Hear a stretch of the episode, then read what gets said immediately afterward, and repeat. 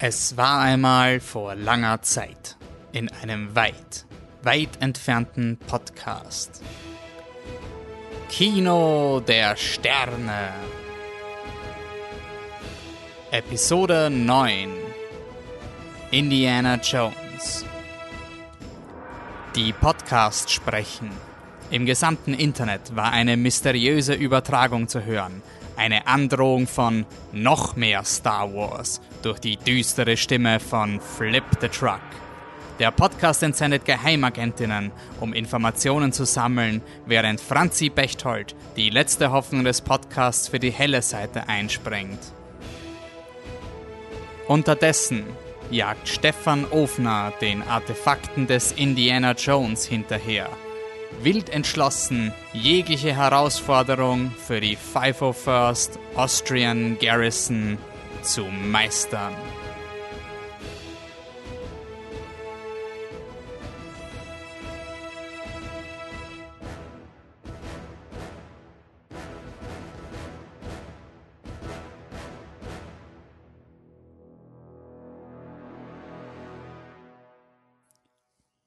Und damit herzlich willkommen bei flipthetruck.com, dem österreichischen Filmpodcast in unserer finalen Episode unserer Star Wars Retrospektive Kino der Sterne mit Star Wars Filme entdecken.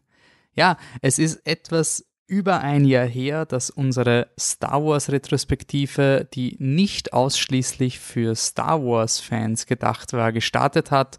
Und jetzt kommen wir mit Episode 9 zum Ende der Skywalker Saga. The Rise of Skywalker beendet jetzt auch diese spezielle Retrospektive und wir haben einiges am Programm für die letzte Folge und ich freue mich, äh, zwei Gäste begrüßen zu dürfen, die schon einige Male bei Star Wars vor den Mikros waren. In der Kino der Sterne Retrospektive dient die Star Wars Filmreihe als Sprungpunkt, um spannende Querverbindungen und Diskussionen zu erzeugen. Wir sind über Star Wars auf die Straßen von California gekommen. Wir haben den auf die Machtergreifung des Nationalsozialisten diskutiert. Wir haben diskutiert, wieso jede Ritter nicht auf den Friedhof der Kuscheltiere gehen sollen, was Harley Quinn mit Leia Skywalker gemeinsam hat.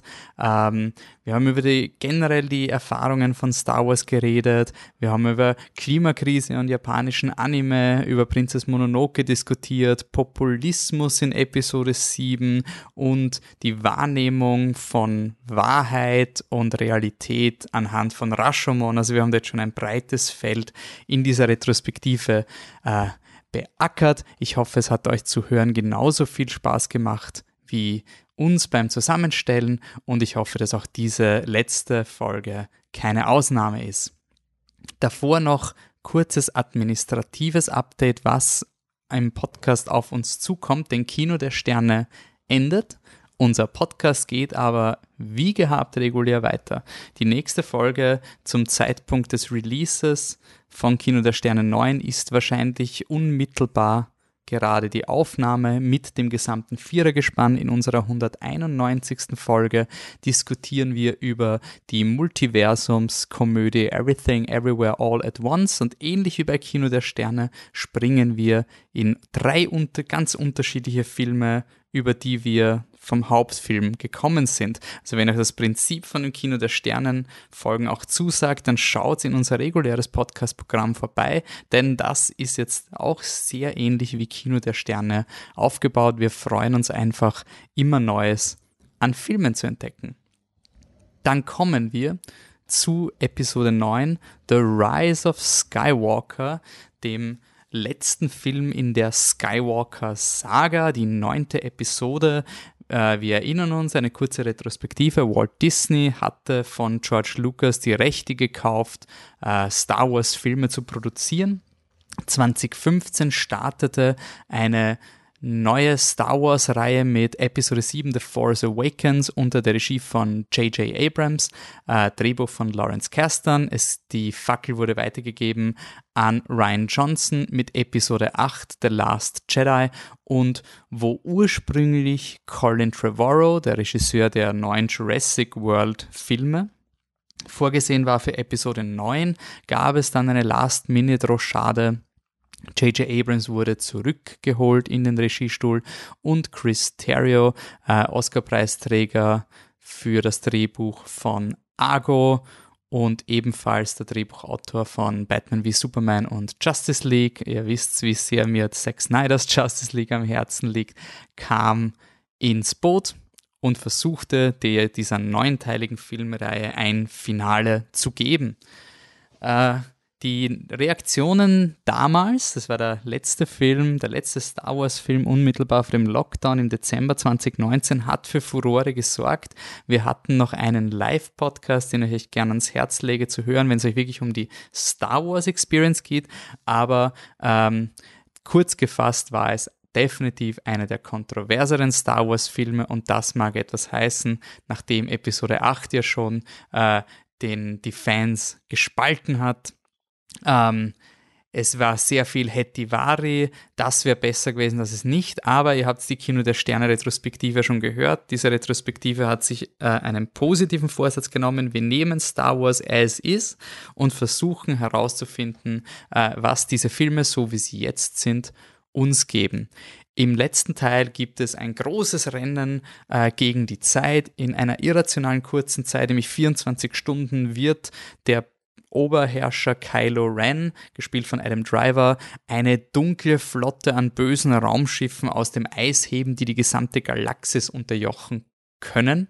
Manipuliert wird Kylo Ren vom dunklen Imperator, eine Figur, die man für tot geglaubt hielt, der jetzt sich herausstellt, die Fäden seit Anfang an gezogen hat und seinen dunklen Plan wieder veröffentlicht. Die Galaxis, wie wir es letzte Folge schon äh, geschrieben, äh, besprochen haben, ist kurz vorm Zusammenbrechen. Nach acht Filmen scheint es so, als wäre alles unnötig gewesen und die einzige Hoffnung liegt in einer Gruppe äh, von WiderstandskämpferInnen, angeführt von Ray, gespielt von Daisy Ridley, die versucht, über die alten Jedi-Texte, die sie im achten Film bekommen hat, herauszufinden, ob es nicht eine Lösung gibt, wo die, äh, wie man die dunkle Seite stoppen kann. Denn dazu muss sie herausfinden, wo liegt die Festung des dunklen Imperators? Wo ist der geheime Planet? Ähm, weil wenn er das herausfindet, dann kann man auch die dunkle Seite stoppen. Und mit dem Wissen der Bücher findet die, äh, Ray auch einiges an Wissen heraus, mit dem sie der dunklen Seite entgegentreten kann.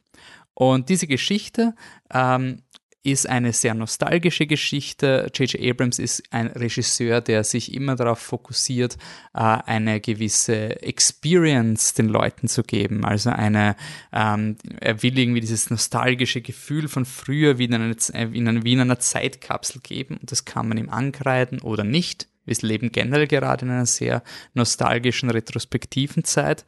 Ähm, und ein, ein Verweis sind natürlich die alten Star Wars-Filme, auf die sich J.J. Abrams äh, beruft. Aber wenn man Episode 7 anschaut und auch Episode 9, ist sein filmischer Einfluss nicht ausschließlich Star Wars, sondern er bringt etwas in Star Wars aus einem anderen ähm, Filmfranchise der 80er, nämlich aus Indiana Jones. Äh, die Parallelen dazu, wie das zusammenhängt, wie man eigentlich Indiana Jones besonders in Episode 9 finden kann, diskutiere ich jetzt mit unseren Podcast-Gästen.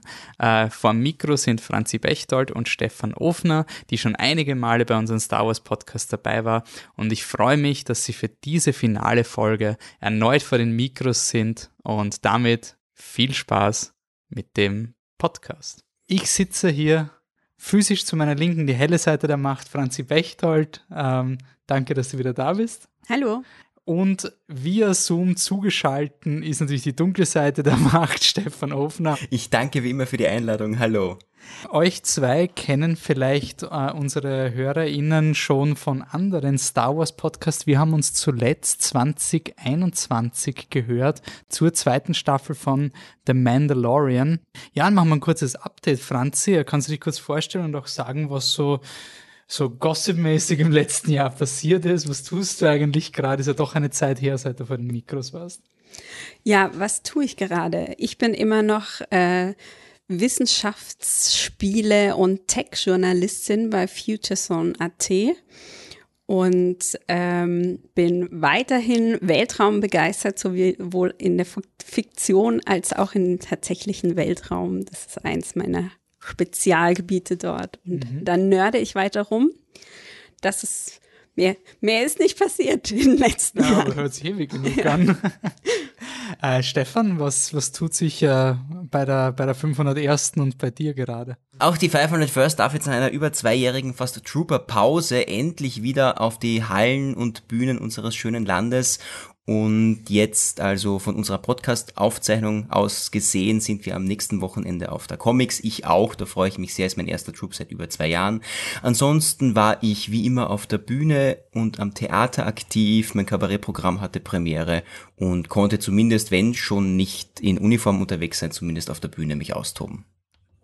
Okay, das heißt aber, du hast auch während der ganzen Lockdowns, Pandemie-Dinge als Schauspieler ist es ja nicht so leibernd, wenn die Leute nicht in das, ins Theater quasi können, aber das hat sich dann doch wieder ergeben. Ja, es gab ja dadurch zum Glück kurze, es gab ja dazwischen zum Glück kurze Phasen, wo wir wieder durften. Das war dann halt sehr intensiv und dann haben wir uns wieder für äh, vier Wochen alle zu Hause eingekuschelt. Na gut, wir sind heute bei einem äh, Star Wars-Film oder doch kein Star Wars-Film, nämlich wir gehen zur Indiana Jones Reihe.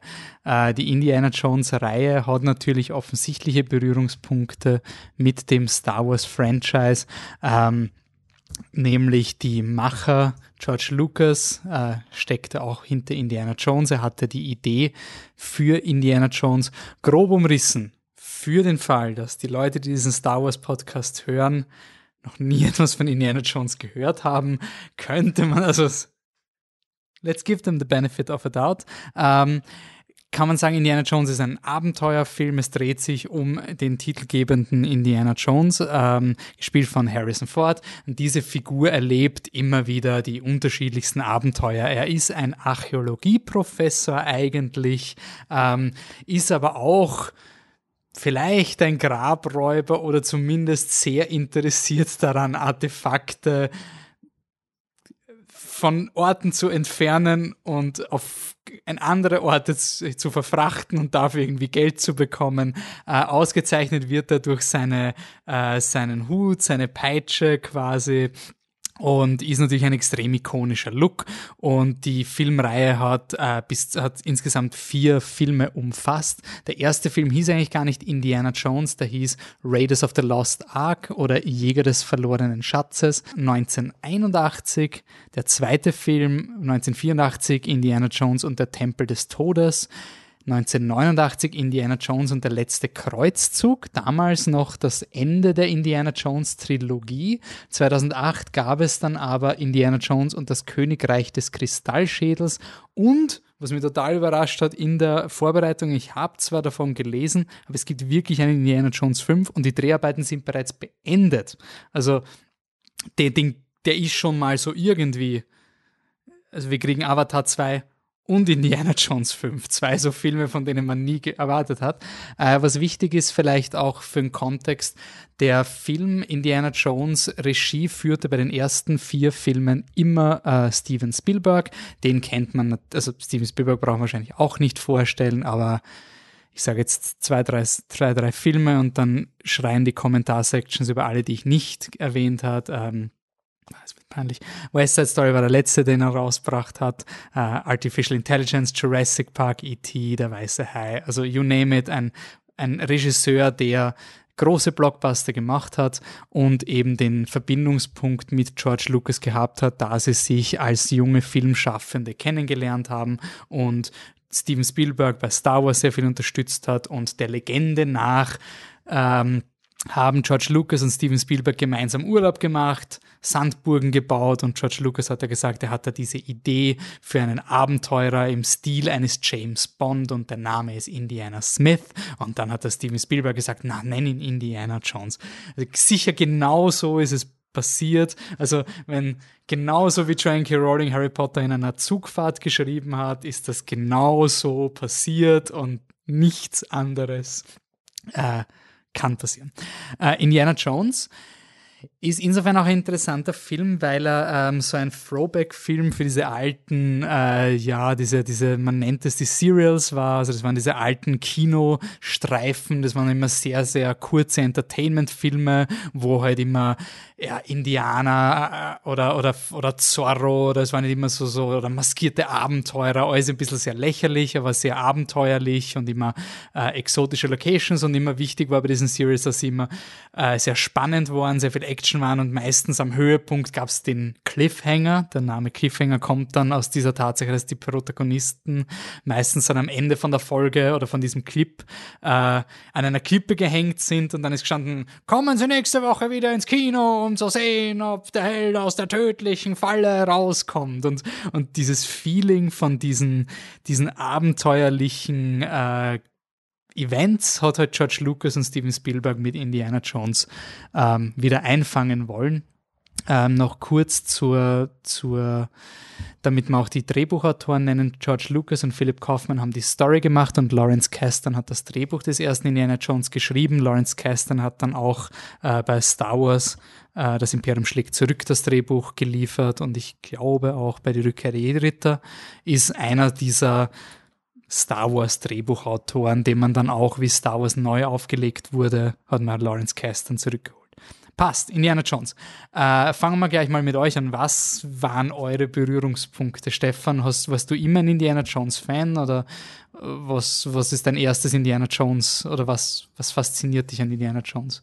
Mein erstes Indiana Jones Erlebnis war unvollständig, denn ich durfte damals noch nicht so lange aufbleiben und habe ihn dann nur ungefähr bis zur Hälfte schauen können, weil dann war es neun Viertel zehn, dann musste ich ins Bett gehen. Und es hat dann einige Jahre gedauert, bis ich ihn wirklich zur Gänze anschauen konnte und ich war dann sehr froh, denn ich wusste, wenn ich als, ich weiß nicht, Zwölfjähriger oder so, die Schlussszene mit den zerfließenden Gesichtern gesehen hätte, wäre ich wahrscheinlich ziemlich traumatisiert gewesen. Also es war eine kurze Pause dazwischen, äh, bis ich dann endlich äh, Jäger des verlorenen Schatzes fertig schauen konnte und fand es einfach wahnsinnig geil. Es hat großen Spaß gemacht und die Musik, die, die, die Charaktere, die Set-Pieces und einfach alles war ein großartiger Abenteuerfilm, der sehr, sehr viel Spaß gemacht hat und ich schlage jetzt trotzdem schon die Brücke zu Star Wars. Wenn ich nicht Indiana Jones gesehen hätte und mir Harrison Ford nicht so gefallen hätte, hätte ich mir nie Star Wars angeschaut. Also du hast Star Wars wegen Indiana Jones angeschaut?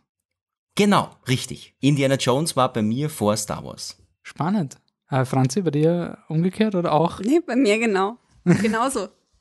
ähm, ich habe aber tatsächlich ganz spät den ersten Indiana Jones ähm, gesehen, mein erster war viel zu früh ähm, Teil 2, der mich, ich habe das Trauma mitgenommen, ähm, weil den fand ich auch ganz lange Zeit, hat der bei mir so einen Grusel hinterlassen, weil die Szenen am Schluss für die kleine Franzi, die noch nicht zwölf oder elf war, sondern ich glaube, ich war neun oder zehn, ähm, einen bleibenden Eindruck hinterlassen, dass der Mann dem das Herz rausreißt. Ich das hab, fand ich so mittel als Kind. Ich finde irgendwie immer unterschätzt, wie, wie wild diese Filme sind, weil es halt mittlerweile so viele Neuaufgüsse von Indiana Jones äh, gibt. Also es gibt halt zig möchte gerne Indiana Jones oder inspiriert von Indiana Jones Abenteuer äh, Sachen. Ähm, ich war auch jetzt, wie ich das nochmal geschaut habe für einen Podcast, da habe ich mir gedacht, ja, ja, passt schon, das ist ein lieber Film. Aber ich habe vergessen, wie blutig der ist. Also auch nicht nur der Schluss, auch so unter während des Filmes, wie die Personen erschossen werden und wie das Blut spritzt und sowas. Das könnte man eins zu eins am Slash Film Festival äh, spielen lassen und es wird gut passen. Was, was wird diese Indiana Jones Filme ausmachen, jetzt wenn man sagt, okay, jetzt wenn man den ersten und wahrscheinlich nehmen wir dann auch den dritten auch, das sind immer die zwei Filme, die immer so in einer Einheit genannt werden, weil sie sehr viele Sachen verbindet. Also einerseits die Nazis sind in beiden Filmen die Gegner, das ist im zweiten Teil nicht der Fall. Es gibt sehr viele Wüsten-Set-Pieces, es gibt sehr viele Wüstenverfolgungssequenzen. Also diese beiden Filme sind ja wahrscheinlich für den Großteil der Leute das ist Indiana Jones unter Anführungszeichen. Franzi, was es ist auch, ähm, das sind auch die beiden Teile, die, ähm, die eben christliches Thema haben, im Gegensatz Stimmt, zu zwei und vier. Ja, also in beiden, im ersten Film ist es die Bundeslade, die Indiana Jones sucht. Im dritten Film ist es der Heilige Gral. Im zweiten ist es ein generischer Stein. Also das ist auch keine Referenz auf eine echte Kultur.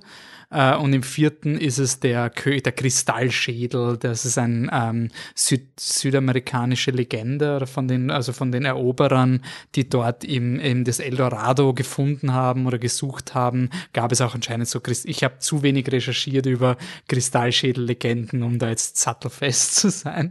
Ja, es gibt irgendwie ein paar Kristallschädel, die gefunden worden, deren Herkunft irgendwie ungeklärt ist und man hat da ein schönes Mysterium drumherum gesponnen, dessen Wahrheit niemand wirklich kennt. Aber es ist eine schöne mystische Geschichte zum Aufgreifen. Kann man mhm. schon machen. Aber was ist jetzt das Ding, wo man sagt, warum, was ist, was ist die Marke Indiana Jones oder warum ist es so erfolgreich oder so, so, was, was hat euch so gefallen an dem? Oder ist anders gefällt dir immer noch? Zu großen Teilen. Also viele Sachen kannst du also sind, also die Art und äh, die, die Frauenbilder in den Filmen sind überarbeitungswürdig. Ja. Aber prinzipiell dieses, also ich habe als Kind und immer noch äh, eine ganz, ganz große Freude an Abenteuerfilmen. Ähm, da gehört auch die Mumie dazu, den ich bis heute absolut liebe. Mhm. Und ähm, eben auch Indiana Jones. Und es ist ein Mix aus der Suche nach etwas, den verschiedenen ähm, in verschiedenen Locations, die alle ganz toll aussehen und ganz abenteuerlich und Orte zeigen, die fantastisch sind und, und mich entführen in eine fremde Welt, in eine fremde Kultur und immer eben diesen sowas Mystisches noch dabei haben. Das mag ich bei Filmen und das mag ich bei Spielen und das ist was, das mir immer geblieben. Und das ist was, was auch leider ein bisschen untergeht im Kino mhm. seit, seit vielen Jahren, weshalb ich eigentlich gerne wieder auf die alten Filme wie eben Indiana Jones zurück greif. Aber es gibt ja, wenn man, wenn man die, die Landschaft anschaut, an sich gibt es ja genug fantastische Sachen im Mainstream-Kino. Ähm, also sei, man muss jetzt gar nicht in die, in die Marvel-Richtung geben, aber es gäbe ja auch sowas wie Jungle Cruise oder in diese Richtung mit Wayne The Rock Johnson hatte das auch irgendwie ein bisschen probiert. Aber was ist das, was dir fehlt oder was du sagst, das gibt dir eher Indiana Jones und was genau diese Filmreihe halt so ausmacht für dich? Für mich ist es ähm, tatsächlich der Charakter Indiana Jones, der die komplette Reihe trägt. Und mit einer anderen Person oder mit einer, wie bei Jungle Cruise, Gruppe, die man noch nicht kennt und die auch sehr, ja, un, unauffällig ist, sage ich mal. Ähm, es ist halt nicht so interessant. Die Figur Indiana Jones ist so, so interessant und so absurd und so merkwürdig und überzeichnet und eigentlich eine Karikatur. Und trotzdem erlebt man eben diese Abenteuer mit dieser Figur und fiebert so sehr mit, dass, dass das gut ausgeht, weil er ist so ein, er, er ist so ein Draufgänger und ähm, hat, äh, prügelt sich da durch mit seiner Peitsche, aber im Kern wird immer transportiert, dass was er möchte, ist eigentlich was Gutes. Und mhm. ähm, ich fand das auch so lustig, weil du vorhin gesagt hast, der Grabräuber, wir dann immer betonen, nee, es muss in ein Museum, es muss in ein Museum. Und eben diese Betonung und dieses, das ist wirklich das simpelste Prinzip, aber das hat mich einfach als Kind abgeholt. Und für heute ist es Nostalgie. Äh, Stefan, was, wann du sagst, äh, im Vergleich zu den Figuren, also ist Indiana Jones nur eine, eine Version von Han Solo? Nein, auf keinen Fall. Also ich würde die zwei, abgesehen davon, dass sie vom selben Schauspieler gespielt werden, für mich persönlich enden da bereits die Parallelen eigentlich großteils, denn Han Solo ist ja ein ausgewiesener Schmuggler und ja, vielleicht würde Indy sich auch äh, dafür einsetzen, vielleicht auf dem, äh, weiß nicht, ähm, dritter Teil der letzte Kreuzzug, da ging es ja auch um dieses Kreuz, dieses Kreuz von Corona, das er am Anfang sucht und auch dann zu Marcus Brody sagt, ja, gib mir 5000 Dollar, ich weiß, wo er es verkaufen kann und äh, dort muss es sein oder irgendwie so. Also, ähm, also er würde schon auf diese halbseidenen Wege auch zurückgreifen, wenn es darauf äh, ankommt, um es dann natürlich in ein Museum zu stellen und wir haben es ja am Ende von äh, Raiders of the Lost Ark auch gesehen, wie Indy frustriert ist, als er nicht an die Bundeslade rankommt und die sogenannten Experten, ich setze das jetzt unter Anführungszeichen, von der US-Regierung, die eben untersuchen, nochmal die Anführungszeichen für unsere Hörer. Äh, und da ist er wirklich frustriert, denn das war ja wirklich nicht das Ziel. Er ist ja davon ausgegangen, dass es dann in sein Museum kommt und so weiter. Aber ich finde auch, also Indiana Jones ist definitiv die Figur, die das Ganze einfach trägt und da spielt jetzt noch wieder ein anderes Franchise, das mir sehr am Herzen liegt, hinein, nämlich James Bond. Wie du bereits gesagt hast, Steven Spielberg, George Lucas wollten sozusagen einen Abenteuer James Bond erschaffen. Und wenn wir uns die Eröffnungsszene aus Tempel des Todes anschauen, Harrison Ford im weißen Tuxedo mit der roten Nelke, das ist eins zu eins Sean Connery aus Goldfinger. Und wiederum bevor Indiana Jones war, war wiederum James Bond bei mir und ist es bis heute und er trägt's einfach. Er hat dieses Abenteuer vom James Bond, er hat diese, diese Mysterien, die er sucht und diese geschichtlichen Hintergründe, wo ich persönlich einfach ein sehr großer Fan bin, habe ja nicht umsonst Geschichte auch studiert und es ist eine gute Geschichte, es ist ein guter Humor, die Dialoge sind geschliffen, es sind auch meiner Meinung nach interessante Bösewichte. Daran scheitert es ja sehr oft auch bei Marvel, dass der Bösewicht halt auch, wenn ihn dann halt ja ein Metz Mickelson spielt, eher ja 0815 daherkommt aber ich finde, die Bösewichte bei Indiana Jones haben auch was für sich, absolut. Die sind nicht nur platt und haben, ja, sind halt böse, damit wir äh, und Bösen in dem Film haben, wobei Nazis meiner Meinung nach immer noch die besten Bösewichte, die besten Antagonisten für Indiana Jones hergeben. Das ist für mich irgendwie so untrennbar verbunden. Ich äh, wollte noch kurz ergänzen, dass diese, die Nazis hier, glaube ich, einfach auch so super passen, weil sich so hartnäckige, immer so wieder so hartnäckige Gerüchte halten. Die haben die Bundeslade gesucht und die haben das gesucht und ja. eben das ähm, dass so über die Geschichte hinweg in immer so Verschwörungstheorien und hartnäckiges Zeug eben, was die Nazis nicht alles wollten und gesucht haben. Und da passt es halt einfach so perfekt dazu. Weil das Gerücht, dass sie die Bundeslade gesucht haben, gibt's einfach. Und das ist einfach so schön, weil das da wieder reinspielt und eben mit Dingen arbeitet, die total überzogen relatable sind. Mhm. Okay, also nach dem Motto, man weiß, die waren vielleicht wirklich, vielleicht hat es wirklich ein paar Verrückte gegeben, die sich wirklich eingebildet haben, mit dieser Bundeslade können wir irgendeine Waffe bauen oder sowas. Und ähm, Wobei darf ich hier jetzt noch kurz die Brücke doch wieder zu schlagen zu Marvel, denn wir erinnern uns an meiner Meinung nach einen der, der besten Marvel-Filme, ist immer für mich immer noch der erste Captain America, der mir persönlich sehr großen Spaß macht. Und wenn dann Hugo Weaving als äh, Johann Schmidt, als der oberste Hydra-Anführer in Norwegen den Tesseract in der Hand hält und dann der Seitenhieb auf Indiana Jones kommt und er sagt, und der Führer gräbt in der Wüste nach irgendwas, nach wertlosem Zeugs. Also schöne Indiana Jones-Referenz auch an der Stelle, die natürlich für die Geschichte keinen Sinn macht, aber uns als Zuseher natürlich einen, einen schönen Metaverweis uns auch bieten. Also da wird sozusagen das, worauf sich Indiana Jones bezieht, nämlich diese ganzen Verschwörungstheorien, die die Franzi gerade erwähnt hat, bezieht sich dann wieder sozusagen einer der Nazis, der vielleicht diese Verschwörungstheorien irgendwann mal in Gang gesetzt. Also ja, Henne, Ei, wo ist der Kreis der von diesem Anfang? Ich finde es find mit den Verschwörungstheorien auch so spannend, ist leider ein, ein sehr äh, modernes Wort, sagen wir mal so, äh, mit Verschwörungstheorien. Und da muss ich gleich mal einen, eine unbezahlte Werbeeinschaltung für die Kollegen vom Lichtspielplatz Podcast machen, die auch in ihrem Podcast über düstere Legenden drüber geredet haben, wa warum sich diese, diese Geschichten vom Ebersberger Forst, da habe ich wen kannt, der das erzählt hat, dass im Ebersberger Forst ein Mörder umgeht. Und es sind so diese, diese Halbwahrheiten, diese, ja, ich habe mal gehört, die Nazis haben für irgendwas gegraben und so.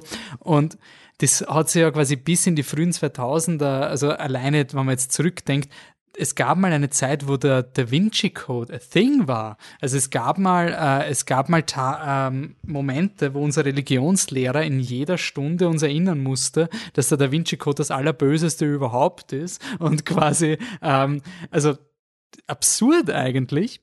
Und ähm, Dementsprechend äh, hat das anscheinend eine, eine Faszination oder, oder irgendetwas, so dieses, das kenne ich, das ist mythologisch und jetzt mache ich da so ein spielerisches Aufklären. Aber was mich schon interessiert, warum? Also ich finde schon diese Faszination spannend, wieso dieses, Be dieses Bedürfnis nach diesen Entdeckungen, also man hat ja dann immer auch bei Indiana Jones irgendeine alte Kultur, die hat irgendwas gewusst und da, da, da, da, da holen wir uns irgendwie was. Interessiert euch das? Oder seid ihr da so ein, ja, das, keine Ahnung, wieso das bei den meisten Leuten zieht. Also Stefan, du hast gesagt, dich interessiert Geschichte. Ähm, ist das etwas, also die, äh, diese Faszination von diesen, es sind ja nur Fabeln, aber trotzdem hat sie irgendwie was. Geschichten begleiten uns als Menschheit, seit wir denken und uns etwas vorstellen können. Und überall, wo etwas Unerklärliches passiert, suchen wir nach einer Lösung nach einer Erklärung. Und früher war diese Erklärung eben Gott, für viele ist es sie auch heute noch. Und es geht darum, ja, sich einen Weg zu dieser Erkenntnis irgendwie zu finden. Und dann gibt's eben so mythologische Gegenstände wie eine Bundeslade, wie einen heiligen Gral oder eben vielleicht einen Kristallschädel, der womöglich uns kommunizieren lässt mit irgendwelchen Wesen, die uns vor tausenden von Jahren besucht haben und uns das Rad geschenkt haben.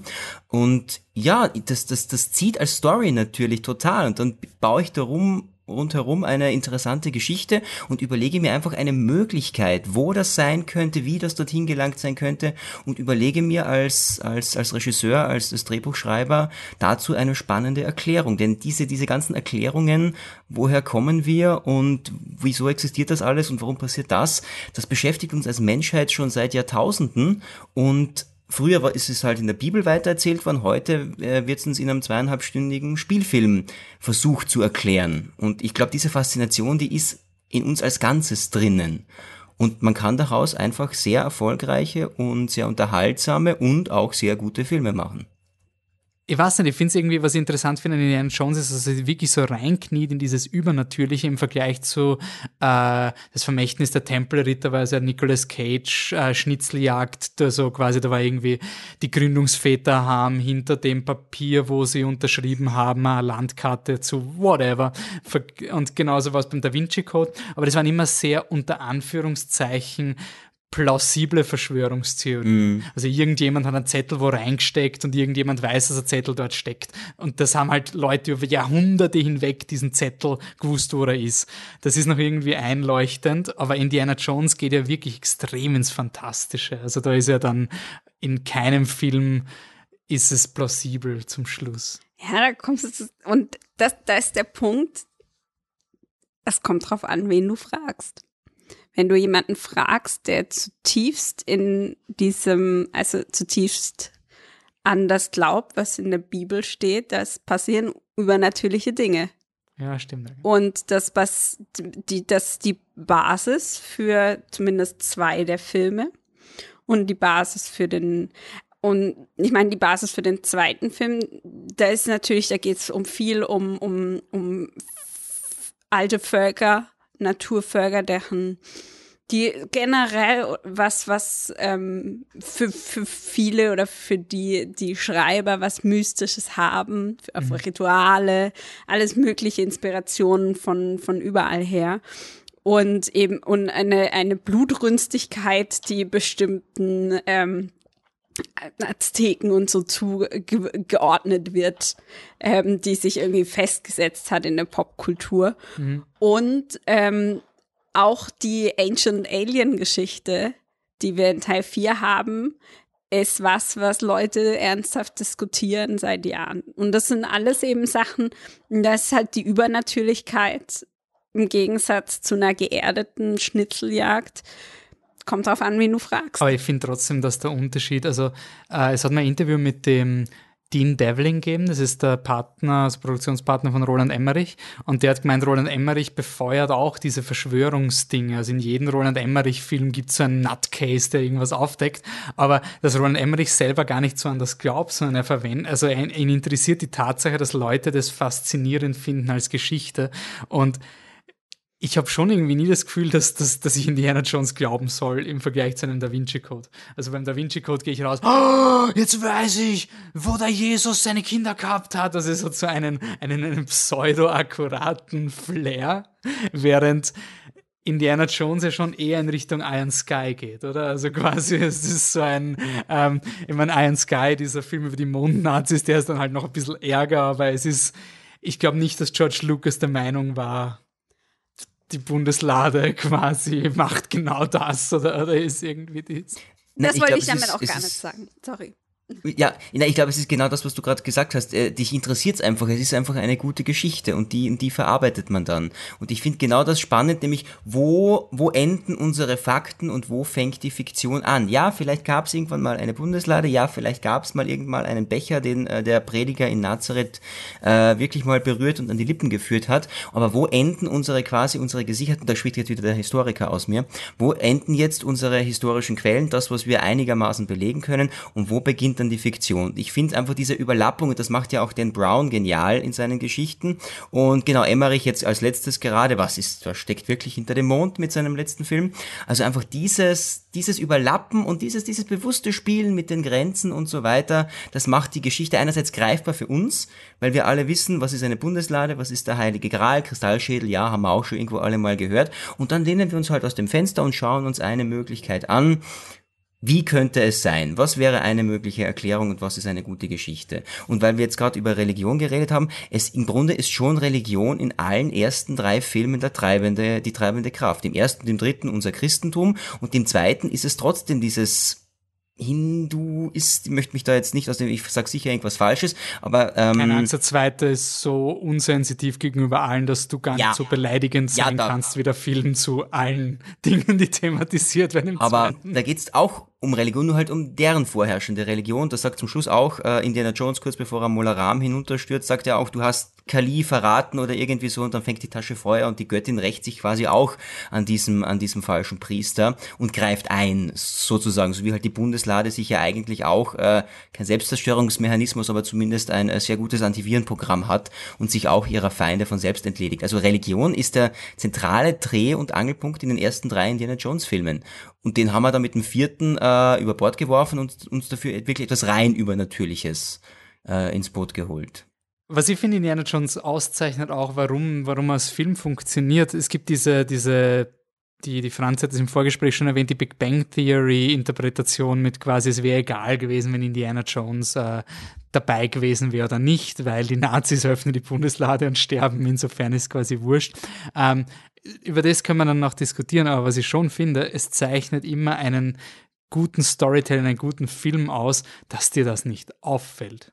Also quasi, dass, dass du jetzt diesen Film hunderte Male schauen musst, bis, ja, also das ist ja auch etwas, richtig. was dann dem, was äh, modernen Regisseuren wie J.J. Abrams sehr gut verstehen, dass du oftmals über die Emotionalisierbarkeit und die Pointer, mit denen du arbeiten kannst, dein Publikum relativ weit treiben kannst in eine Geschichte, ohne dass du jetzt großartig so solange es sich irgendwie anfühlt, das wird irgendwie Sinn machen und solange die Richtung passt, vergibst das Publikum eigentlich sehr viel und es ist auch eigentlich, es ist so egal, ob das die Bundeslade ist oder der Heilige Gral, was auch immer.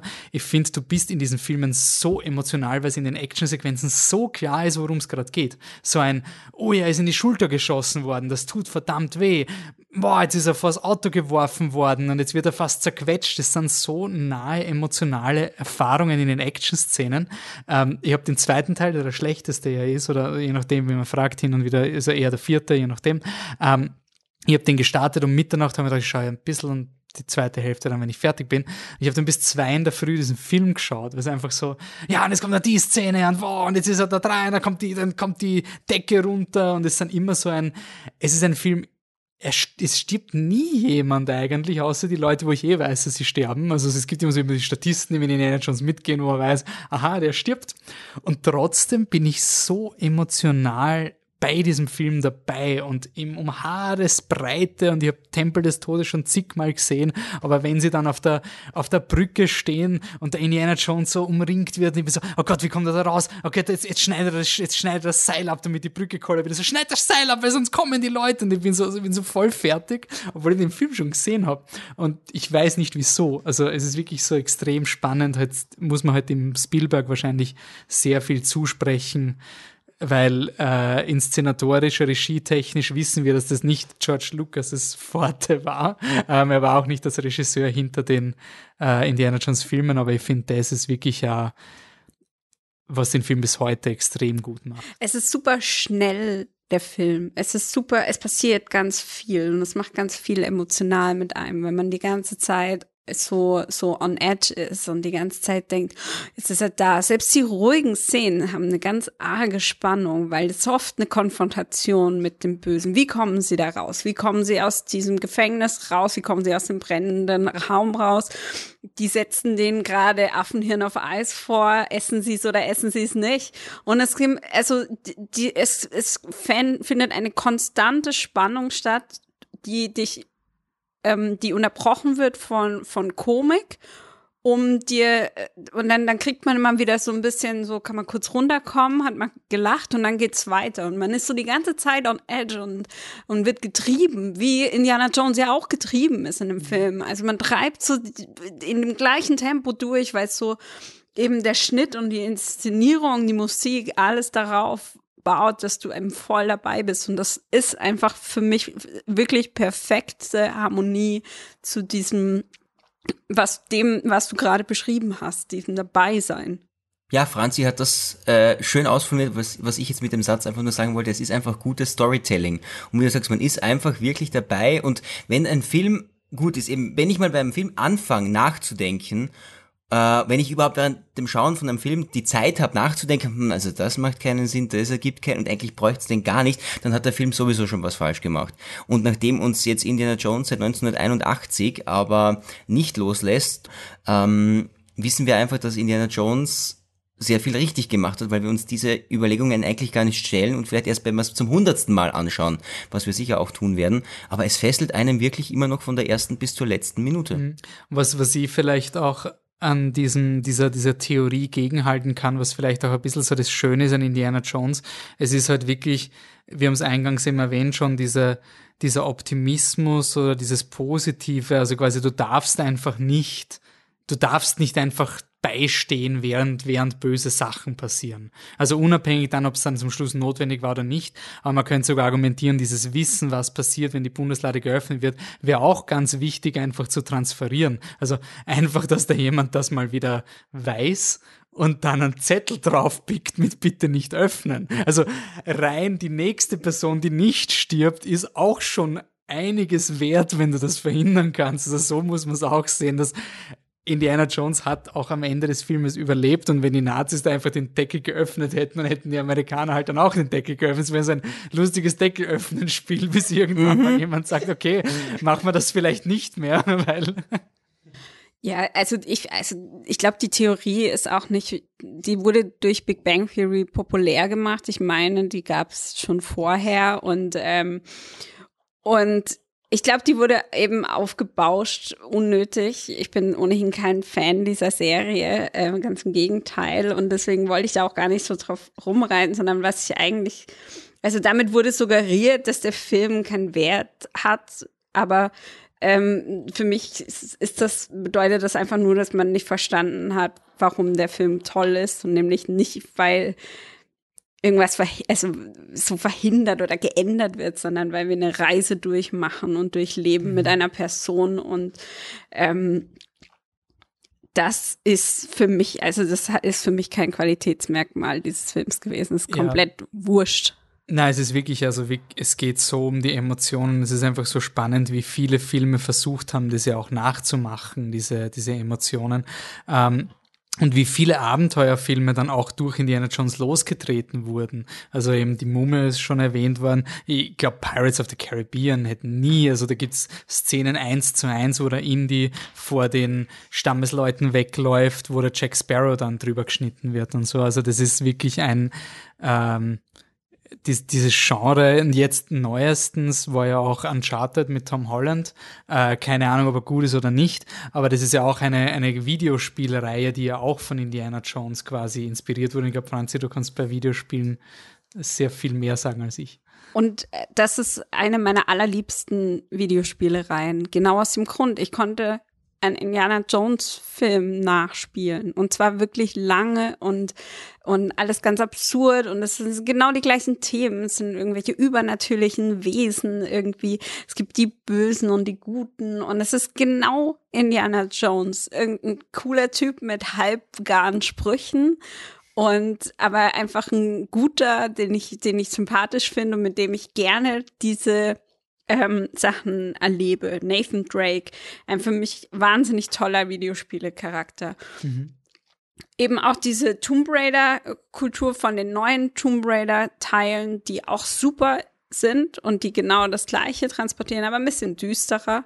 Alles ein bisschen, ja, gritty und gritty dark. und dark und ein bisschen Gore, Gore drin. Und das ist halt bei, bei Uncharted nicht. Da wird halt bisschen gekloppt und ein bisschen herumgeflogen und rumgeklettert und Sachen gefunden und Rätsel gelöst. Ich, ich habe es geliebt. Über den Film möchte ich kein Wort verlieren, der existiert nicht. Ich glaube, das wäre alles ohne Indiana Jones sicher nicht in dieser Weise losgetreten worden. Oh, was ich auch spannend fand beim Neuschauen, es ist ja immer gesagt worden, also James Bond wurde schon erwähnt. Äh, Daniel Craig war ja der James Bond, der verwundbar war. Ähm, quasi, äh, man sieht plötzlich, boah, das tut ihm weh. Und was mich so geflasht hat, war 1981 einen James Bond Abenteuer Rip-Off, nämlich im Indiana Jones. Also quasi, wir wollen uns einen anderen James Bond machen. Und eigentlich dieses ganze Daniel Craig-mäßige ist ja da schon drinnen. Also Indy ist verletzt, also der, der kriegt doch eine auf in die Goschen. Also der, der, der steht nicht und der ist nicht unbesiegbar quasi. Er ist auch teilweise tollpatschig. Das macht ihn irgendwie so spannend. Also er ist super kompetent und dann, dann versaut er es halt einfach wieder. Und das macht halt irgendwie die, macht, finde ich, die, diese Action auch sehr angenehm, weil es nie so extrem ist. Und es kann auch mal was nach hinten losgehen und, und dann musst du halt schauen, wie du aus dem Schlamassel wieder, wieder rauskommst. Ja, für uns Zuschauer ist es ja schön zu sehen, wenn ein Plan nicht funktioniert und dann den Helden zu sehen, wie er sich daraus eben wieder rausmanövriert. Das ist ja, ist ja wunderbar, wenn, wenn Indy im dritten Teil da seinen Vater versucht äh, rauszuholen und dann aber erst recht wieder von den Nazis bedroht wird und so und ähm, wie, wie kämpft er sich aus dem wieder raus? Er tut es und das in höchst, höchst äh, amüsanter Weise. Das ist eh, das ist so eine geile Szene. Als, also ich, ich habe den ähm, dritten auch wieder wirklich äh, am, am meisten lieben gelernt beim Rewatch jetzt. Ähm, genau da ist er so doof. Da ist er so doof in dieser Szene. Die, den ganzen Film, er, äh, löst die ärgsten Rätsel, hat sonst wunderwelche Pläne und verkleidet sich und sie schaffen es aus Nazi-Deutschland raus und was weiß ich.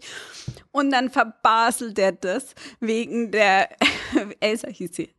Mhm. Ja, dann verbaselt er das wegen der Elsa weil er glaubt, dass sie gut ist, weil sie einmal miteinander geschlafen haben.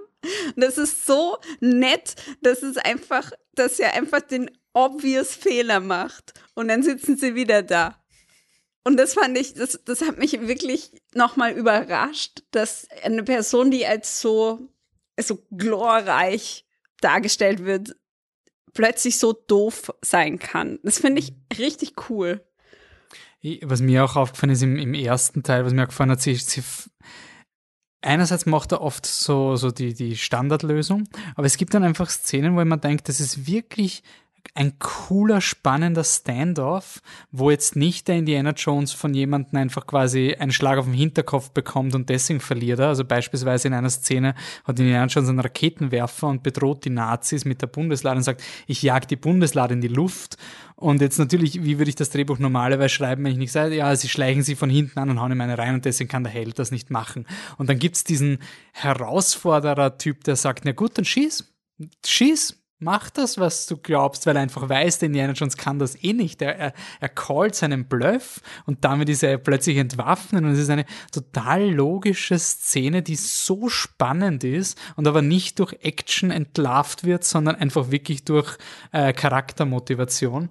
Ja. Ähm, da muss ich ja Shoutout an einen Star Wars Film geben, der zu wenig Liebe kriegt, weil ich habe das auch bei Solo extrem wertgeschätzt, dass die Figurenkonflikte immer rational waren. Also die Standoffs, wenn die Leute sich erpresst haben oder betrogen haben, dann macht es immer Sinn mit dem, mit der inneren Figur. Und ich finde, das ist einfach total wichtig, wenn Indiana Jones die Entscheidung trifft, nicht den Raketenwerfer zu feuern, dann erfahren wir etwas über ihn als Figur. Also quasi, wir lernen etwas über ihn. Es ist nicht nur eine Action-Szene. Es ist aber ganz, es ist ein kleines Detail, es ist jetzt nicht, boah, die, die tiefen philosophische Einsicht, aber ich finde, das bindet dich an die Figur, weil du quasi mit ihr mitleidest. Du siehst, boah, der kann das nicht, weil das ist ihm urwichtig und deswegen kann er da jetzt nicht den Raketenwerfer abfeuern. Das macht ihn irgendwie total menschlich.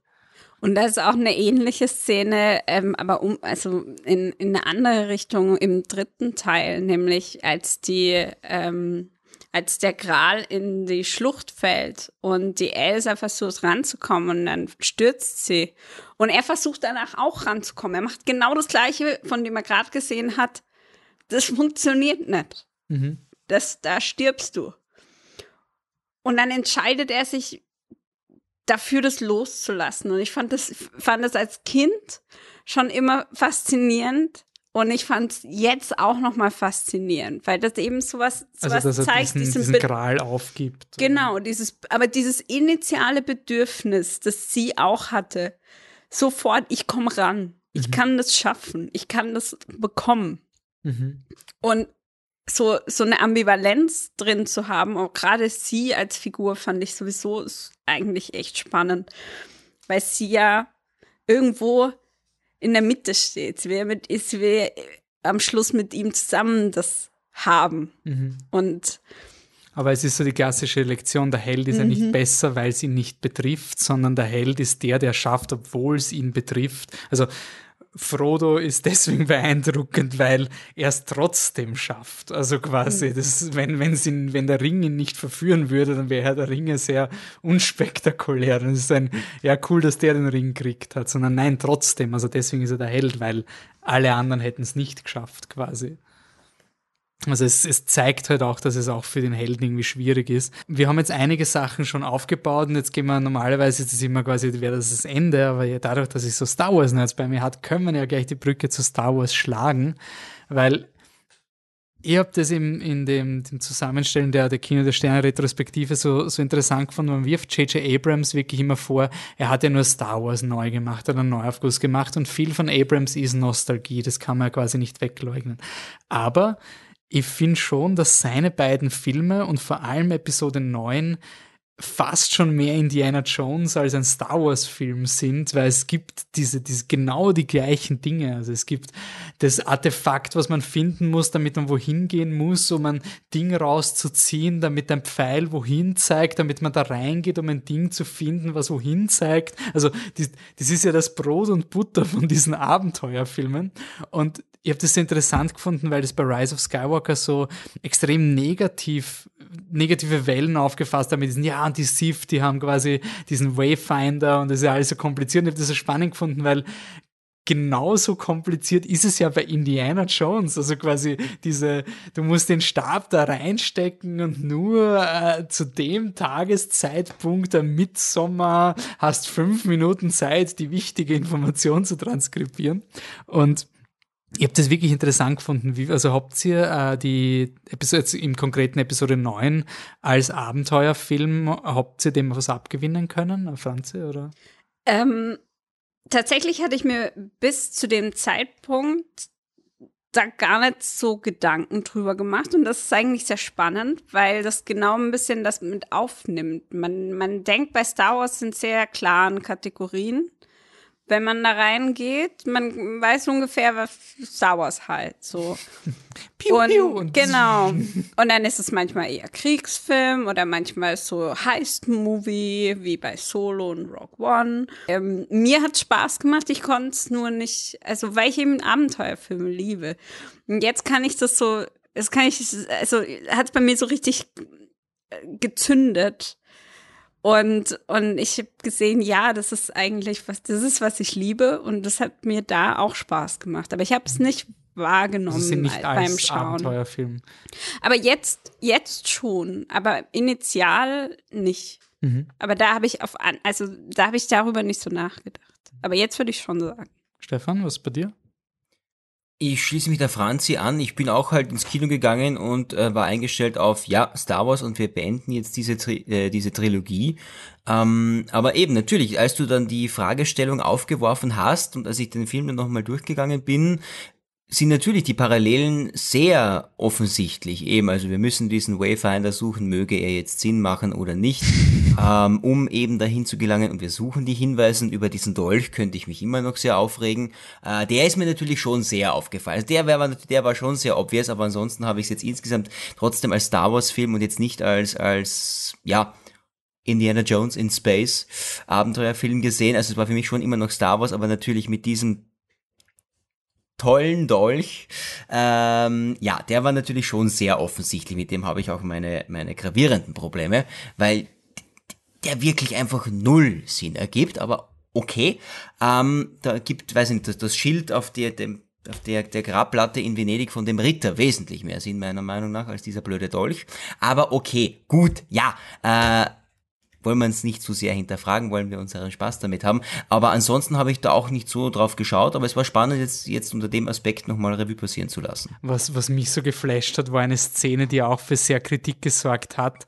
Ähm, Gibt es ja die Szene in Rise, äh, Rise of Skywalker, wo Chewbacca scheintot ist, also quasi etwas explodiert und es war quasi so ein Riesenproblem, weil keiner weiß, dass er, äh, jeder weiß, dass er nicht tot ist. Und ich habe das so spannend gefunden, weil mir hat das nie gestört. Also quasi, ich habe in einem Star Wars Film nie so eine Schnetzelei erwartet. Also dieses ganze Anything can be killed ist die grundfalsche Lektion, die die Leute von Game of Thrones mitgenommen haben. Das war auch in meinen Augen nie der Punkt von Game of Thrones, aber wurscht, anders Ding. Ähm, aber was, was ich so spannend gefunden habe, wie ich das in Indiana Jones 1 geschaut habe und genau die gleiche Szene passiert nochmal, nämlich äh, die Marion ist in einem Korb, sie versteckt sich, sie wird entführt, man sieht sie noch im Auto, also man sieht sogar ein Auto, wo sie drinnen ist, wird beladen und da ist sie drinnen und dann fährt das Auto los und explodiert und Marion ist tot und der Indiana Jones muss jetzt so urtraurig sein und dann 20 Minuten später findet er sie, sie lebt und dann sagen sie einfach, ja, es gab anscheinend zwei Körbe.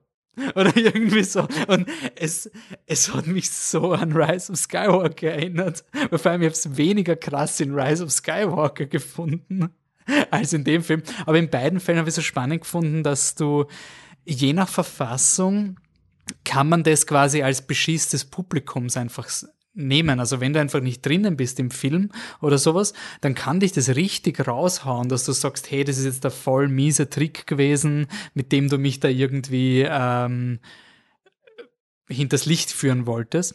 Und ich finde es aber spannend im, im Hinblick auf Indiana Jones, wo wir vorher geredet haben, die, weil die Leute ja wirklich fast nicht sterben in diesen Filmen, äh, dass das ja oft verwendet wird in diesen Filmen, um ein bisschen trotzdem ein bisschen ein Pathos zu machen, so ein, wie wird die Figur reagieren, wenn die jetzt gestorben wäre, einfach quasi ein bisschen eine Facette, aber du gehst halt nicht weit, du, du gehst halt nicht zu Game of Thrones quasi, also die Marion kommt eh wieder, also so keine Angst. Ich habe es wirklich spannend gefunden, wie, wie eklatant diese Parallele zwischen den zwei Filmen war.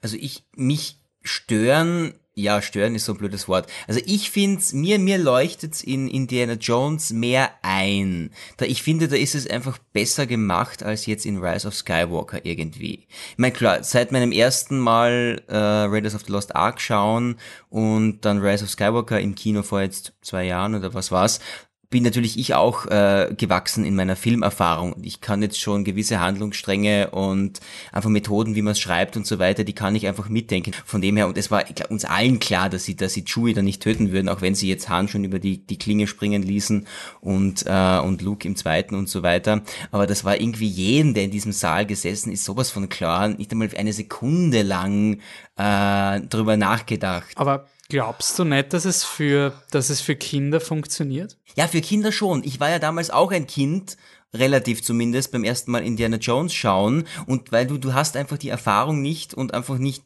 machst dir darüber einfach nicht so viele Gedanken. Und deswegen glaube ich es funktioniert so wie es für mich damals bei Indiana Jones funktioniert funktioniert es jetzt auch bei den Jungen wieder die einfach noch nicht so viel Filmerfahrung haben. So wie du sagst halt bei Game of Thrones halt ja die Gefahr ist immer dass jeder stirbt.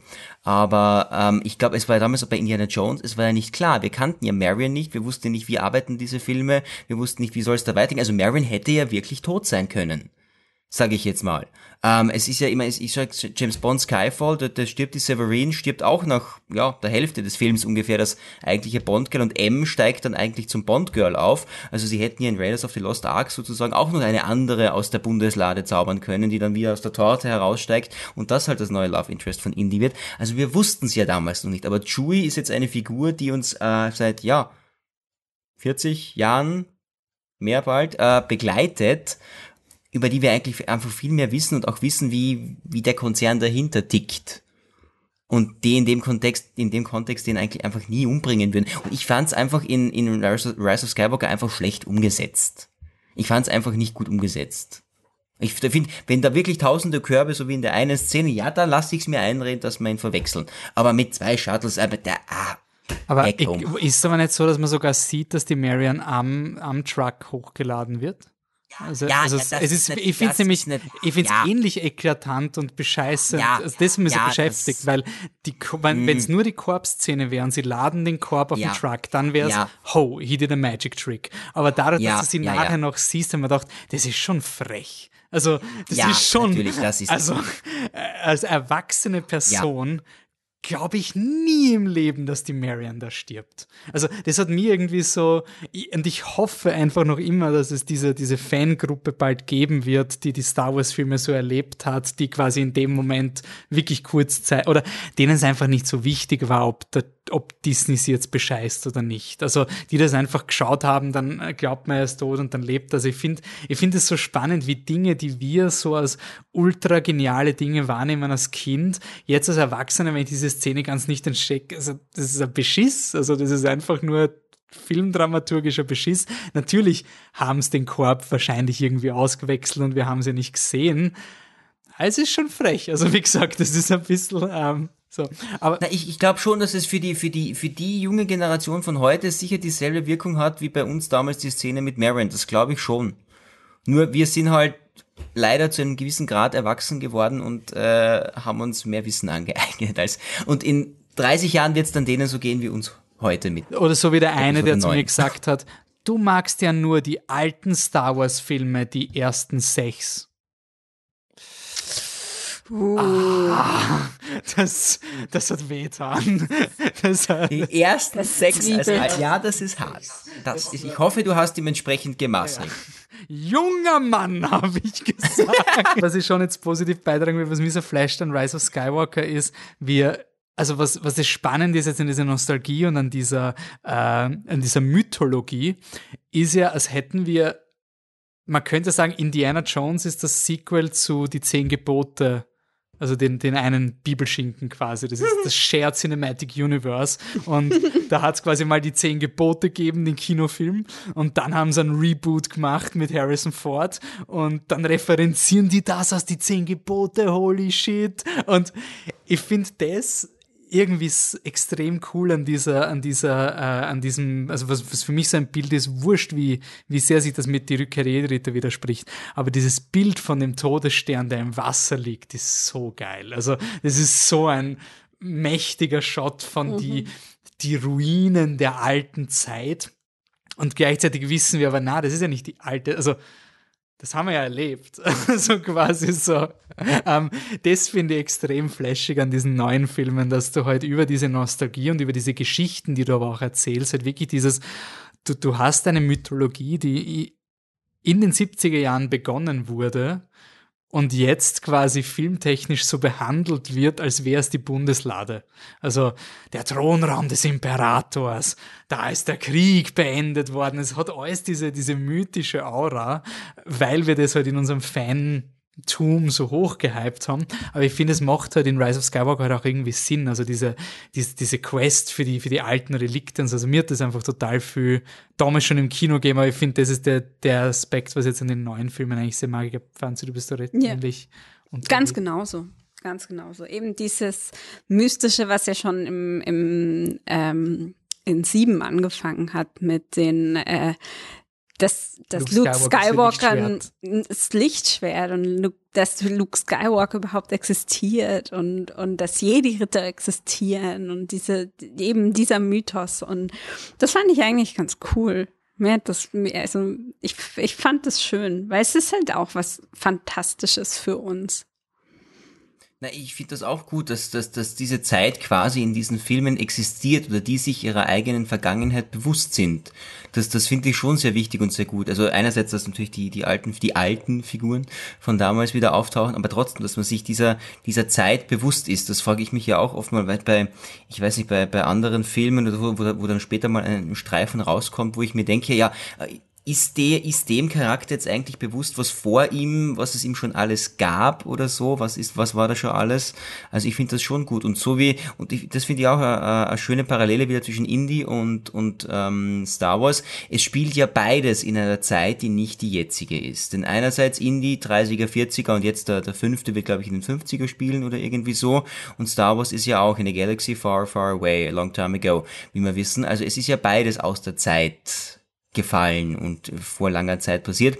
Und, und so wie es halt, wie wir halt quasi äh, mehr oder weniger an die 30er Jahre zurückdenken oder an die 40er, denken die eben in Episode 9 und so an diese, an diese imperiale Zeit zurück. Durchaus halt vergleichbar mit uns von 33 bis 45 und die halt eben mit, mit, der, mit der Herrschaft des Imperiums. Also das ist, dieser Callback ist natürlich sehr schön, wobei bei der Explosion, die wir in Episode 6 ja, ja, ja, bla, Mambo Frag ich mich schon, wo da so ein großes Trümmerteil abgestürzt wurde. Warum Endor, ein Mond, plötzlich einen eigenen Mond wiederum hat, der sich wahrscheinlich selber noch einen kleinen Spielzeugmond hält, damit ihm nicht fahrt wird. Also, ja, gut. Ich habe eine Erklärung. Naja, das ist nicht so unrealistisch. Also, ja, will ich nur mal einwerfen. Ich sag nur Dark Science.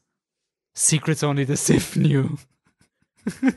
Die haben da, die, die haben da was eingebaut, das hat der TÜV verlangt, damit, wenn es die Bude mal hochjagt, dass möglichst große Teile sind, damit der Weltraumschrott leicht zu beseitigen sind. Also bin schon überredet. Ganz ehrlich, George Lucas hat mit Star Wars getinkert und ich hoffe, es gibt mal die Version aus Episode 6, wo der Todesstern eben so explodiert, dass es Sinn macht wie für Episode 9. Also, so, why not? Wir haben schon härtere Änderungen im Star Wars-Universum. Ja. Aber wie gesagt, das ist zum Beispiel für mich etwas, wo ich sage, da, da ist mir die Plausibilität so egal, weil dieser Shot einfach so es sieht fantastisch aus, ist. Ja. Also das ist, ja. das ist wirklich jedes Mal, wenn ich das aufs Neue ja. sehe und, und die, die, ja, das, diese Ruinen äh, sind, ich finde, die machen was her und ich finde, was mir auch interessiert, also ich finde es so spannend, diesen, diesen Vergleich mit den, dass auch im Imperium im First Order gibt's dann diese okkulten Leute, also die auch vom First Order selbst, also da. General Pride, oder? Meinst du den? Äh, Pride, General Pride. Ja, General Pride. Der, der, der war, ja. der war so top. Das ist so der oberböse Super-Nazi. Also den kannst du in einen Indiana Jones-Film reinstellen, ungeschaut und einfach, der passt perfekt. Ja. Und Richard E. Grant war der Schauspieler, genau. Ja, grandioser und, Typ. Und dass der auch schon so dieses, ja, aber diese, das sind schon die Psychos, mit denen sich der Kylo da umgibt. Also quasi auch in, in Rise of Skywalker ist er, ist der Kylo Ren schon eher auf dem Level, wo er da irgendwelche weirden okkulten Superwaffen quasi sucht, die schon jenseits des, des Rationalen existieren. Das, das, das finde ich schon des Imperiums. Ja, also den, ich finde ja. auch diese Bildsprache im Film so schön. Also mit, also quasi, sie finden ja unter der Erde das Auto von dem einen Typen, der Rays Eltern entführt hat. Und dieses Auto hat jetzt ein Sith-Logo und das schaut halt so aus wie ein Mercedes-Stern, also quasi wie so diese so Sith-Branding quasi. Und das habe ich irgendwie schon so cool gefunden, so diese, also gibt es mittlerweile, wir haben jetzt zwei Jahre gehabt, äh, gibt es in der Five of First mittlerweile so First Order oder, oder Final Order Bewegungen oder wie schaut das eigentlich aus mit den Kostümen? Gibt's da? Uh, First, First Order gibt schon seit Episode 7 in bei der Austrian Garrison haben wir, glaube ich, noch niemanden. Ich liebe Eugel ja immer noch mit der, mit der äh, Petrolfarbenen, die finde ich schon sehr geil. Aber ich äh, habe es mir noch nicht zugelegt. Ich weiß, bei unseren Kollegen von der German Garrison, da ist die First Order äh, sehr, sehr gut vertreten und auch international sehr gut. Final Order, da, da, da, ähm, ähm, ja, da spießt sich's noch an den, am CAL, an den Kostümvorgaben. Was da wird CAL? Zeit, äh, das heißt a Costume Resource Library, das ist unser offizieller Leitfaden, wo alle alles drinsteht, was du haben musst für diese und jene Uniform, bündig abgekürzt CRL. Ähm, was genau du alles haben musst, um die Standards für diese Uniform zu erfüllen. Dann brauchst du, musst du eben Referenzbilder bringen und so weiter, wenn du ein neues erstellen willst. Und da spießt sich leider immer noch bei den First Order Offizieren, die meiner Meinung nach ja ganz passabel aussehen, ähm, weil es halt leider keine Fotos offenbar vom Rücken gibt. Und somit ist das seit zwei Jahren ein Streitfall, ob die jetzt zugelassen werden. Oder? Also die Final Order ist quasi ein Streitfall, aber nicht, weil die Leute sagen, das ist uncool, sondern sie würden es gern machen, aber. Sie würden es gerne machen, aber die Oberen in der Legion, respektive die, die LMOs, die, äh, äh, ja, die halt für die Kostüme, die auf, auf Legionsebene zuständig sind, äh, die, die haben das noch nicht durchgewunken, weil wir halt leider äh, zu wenig Referenzfotos von der Rückseite der Uniformen haben. Und ja, da könnte ich jetzt sehr tief gehen. Ich halte mich aus dieser Diskussion weitgehend raus. Da sind auch schon Freundschaften, glaube ich, dran zerbrochen. Aber gibt's, gibt's mittlerweile so Grabenkämpfe mit First Order versus Imperium? Gibt's da schon quasi so die First Order ist besser als das Imperium, das Imperium ist nicht hart genug für ein First Order oder so, oder? Das, die First Order wird nie besser sein als das Imperium. Das sagst also du. Erstens, du erstens bist ja einmal alt. Das. Nein, also ich habe jetzt schon lange, ich habe jetzt schon mit, ich bin da total objektiv in meinem Hallo. Äh, Du siehst ja auch, also unsere Hörer sehen es ja nicht, aber ich befinde mich ja heute auch auf meiner Sternenzerstörerbrücke im Hintergrund. Und ähm, na, ich habe jetzt mich jetzt leider aufgrund der, der, des Mangels an Conventions und Treffen jetzt schon lange mit niemandem sehr intensiv über das Thema unterhalten können. Aber da gibt's eigentlich überhaupt keine Grabenkämpfe. Also wir sind One Happy Legion und wir erfreuen uns, wenn, wenn der eine mit der First Order Uniform kommt und wir freuen uns, wenn der, wenn der nächste mit dem klassischen Offizier kommt. Also das sind wir Aber die Wär- wäre sind schon ein bisschen so die, un, die, die, die Parteilosen, oder? Die man Bitte bisschen so, die Klonkrieger. Die sind schon die, die man sagt, hey, ihr wollt bei beiden Partys mitmachen, oder? Die, die sind ja auch bei beiden zugelassen. Die sind bei der Rebel Legion zugelassen und die sind bei uns zugelassen. Also, aber so Klone, also wir haben, ich glaube, zwei oder drei Klone, falls überhaupt nur bei der Austrian Garrison. Also, die sind wirklich rar, ja, die sind teuer geworden, seit Camino da so abgesoffen ist. Ah, okay. Gut, gut.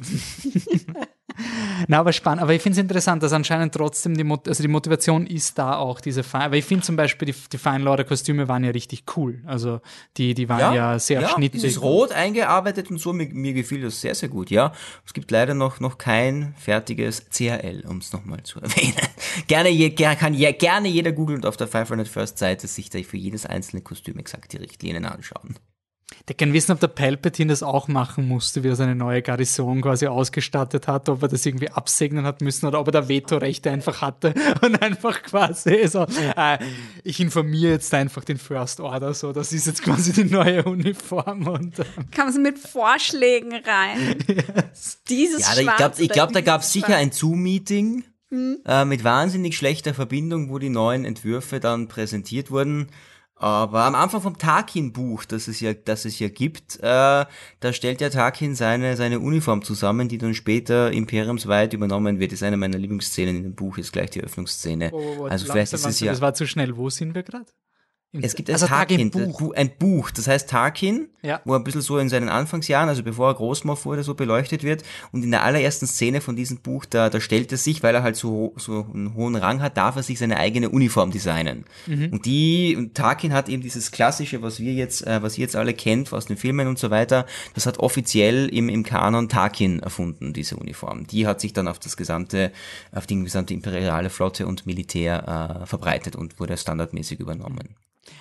Aber jetzt muss ich nochmal nachhaken. Äh, Bitte. Ist der First Order dafür gewesen, dass man Hosnian Prime in die Luft jagt? Also gab es da ein Statement, also von, von, von der, von der Imperium? Also ist das so quasi, haben, Das, von das, Bild? das, kam, das kam ja. Offizielle- First Order, weil, das Ich woll- weil ihr seid ja quasi, ich will jetzt nicht sagen Realitätsverleugner, aber ihr, ihr seid schon sehr, ihr seid sehr Du, bemüht. ich höre dich ganz schlecht. Ja, genau, die sorry, Verbindung sorry. ist durch. Also, bist du noch da? Ich, ach, verdammt, jetzt ist, er- ist er weg. die Five First bemüht sich ja sehr, eine, eine alternative Interpretation anzubieten.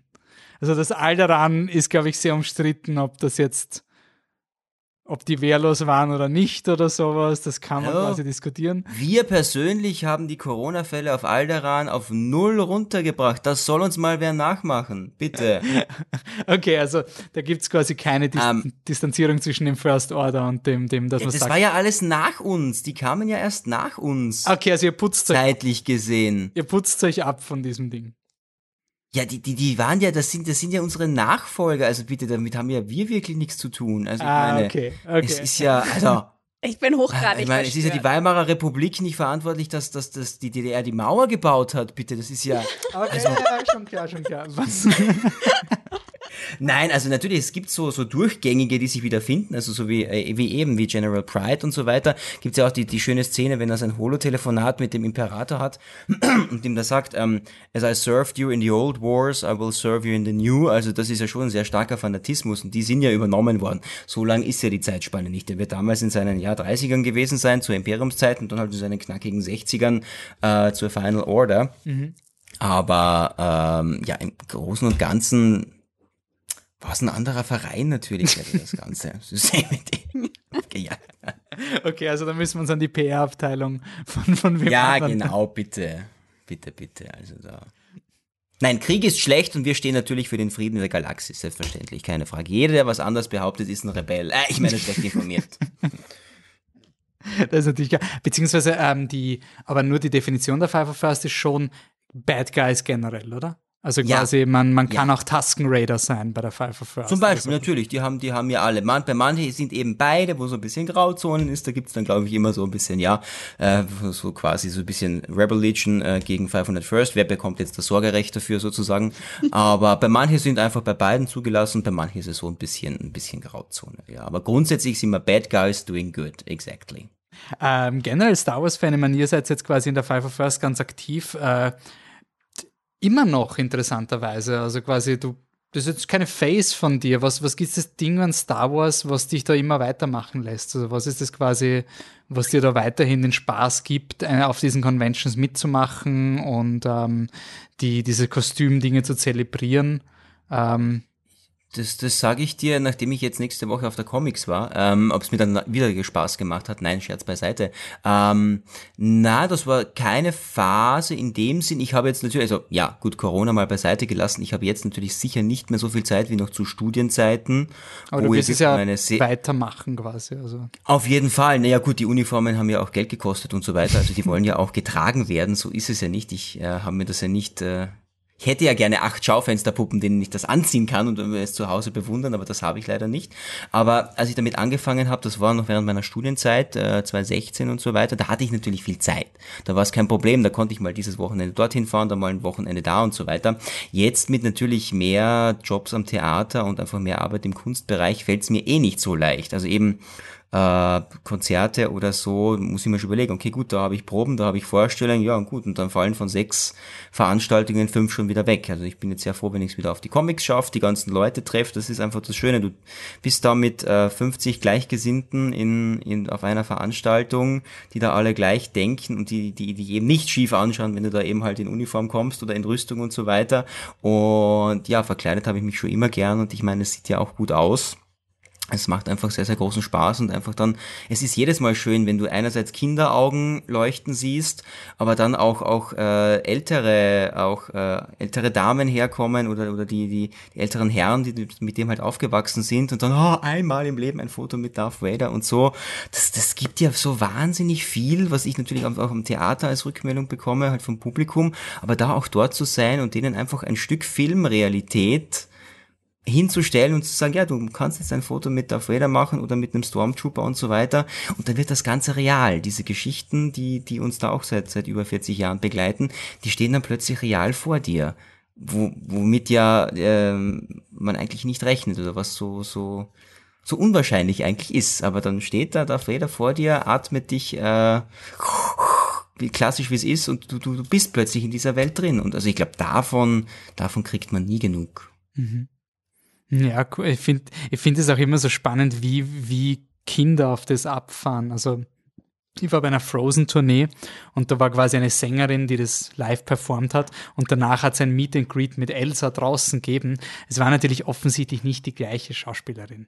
Ähm, aber das war so egal. Also es war quasi wirklich dieses, da gab's die Elsa auf der Bühne und dann gab's die Elsa nachher und das ist alles die Elsa. Also quasi, das Ja. ist quasi, das ist alles das Ja, Gleiche und genau. so. Und das ist, das ist der Darth Vader, wenn der quasi, auf, eigentlich so Regeln, gibt's nur einen Darth Vader bei einer oder kann es mehrere geben? Ja, grundsätzlich ist meistens so für explizite Face-Charaktere meistens nur einer, aber bei, bei so großen Veranstaltungen wie der Comic-Con oder so oder auch im, im Legoland vor einigen Jahren, ja, wenn da drei Darth Vader rumrennen, immer das verspielt sich auf ein paar tausend Quadratmeter Fläche oder so weiter. Also wenn es kleinere sind, ist es meistens auf einen beschränkt, aber bei so großen Veranstaltungen, äh, da fällt das wirklich nicht ins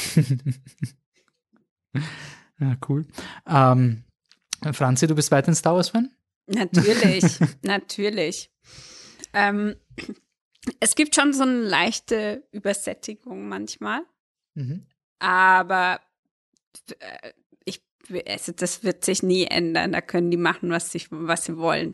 Das begleitet mich seit meiner Kindheit und ich lieb's einfach. Und nachdem ich mir jetzt gerade einen kompletten Oberarm mit TIE Fightern und X-Wings tätowiert habe, wäre es blöd.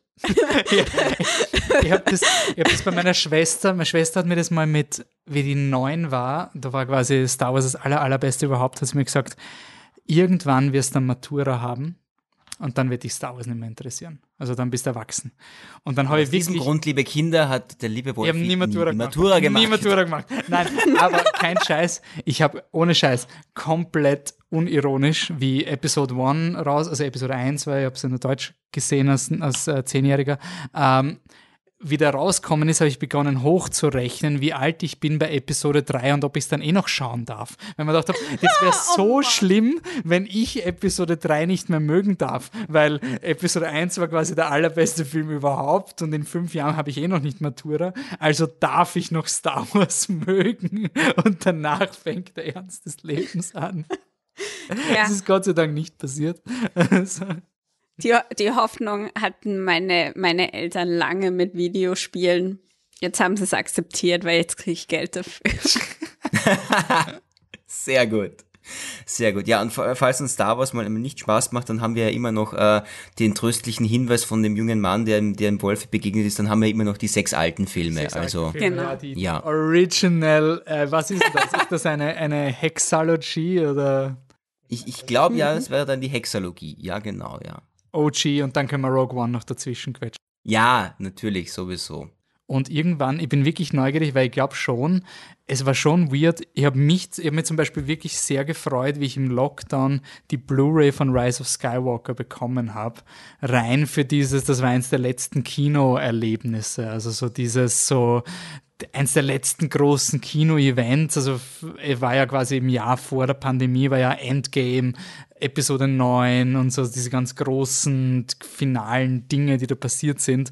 Und das war dann schon so krass mit Monate später gibt es den Lockdown. Ich kann mich wirklich erinnern, diese, diese Rise of Skywalker Blu-ray, also, ja, passt noch so dieses Stück Semi-Normalität vom Lockdown quasi nochmal zu haben. Und ich bin wirklich neugierig, wie der nächste Star Wars-Film im Kino sein wird. Weil es ja doch für unsere Internetzeit vergleichsweise lang noch dauern wird und gedauert hat seit dem letzten Star Wars-Film. Also ich glaube, der Film kann gar nicht schlecht ankommen. Also hat man bei Rise of Skywalker, äh, bei, bei Force Awakens auch gesehen. Also die, die emotionale Reaktion, einen Star Wars-Film zu sehen, hat mal sehr überwogen und quasi hat einfach die, extrem viel Freude gemacht. Ich bin wirklich neugierig, wie das mit dem nächsten, was auch immer der nächste Star Wars-Film ist, ähm, sein. Ich will es gar nicht festlegen, weil sie canceln die Filme schneller, als sie sie ansagen. Also. Das stimmt.